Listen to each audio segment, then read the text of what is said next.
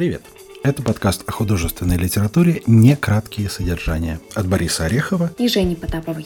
Ведущие подкаста – филологи, но уверены, что неочевидное в прозе и поэзии могут найти не только доценты и профессора.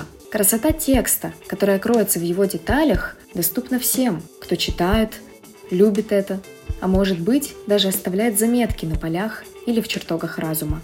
Ни один художественный текст, ни романа Набокова, ни слова о полку Игореве не может быть понят нами до конца, поэтому чтение никогда себя не исчерпает. Не так важно, что мы читаем. Собрание сочинений или карманное издание. Книгу бумажную или электронную. Внимание к деталям и проникновение в текст доступны каждому. А важно делать это со свежим взглядом, без школьных банальностей.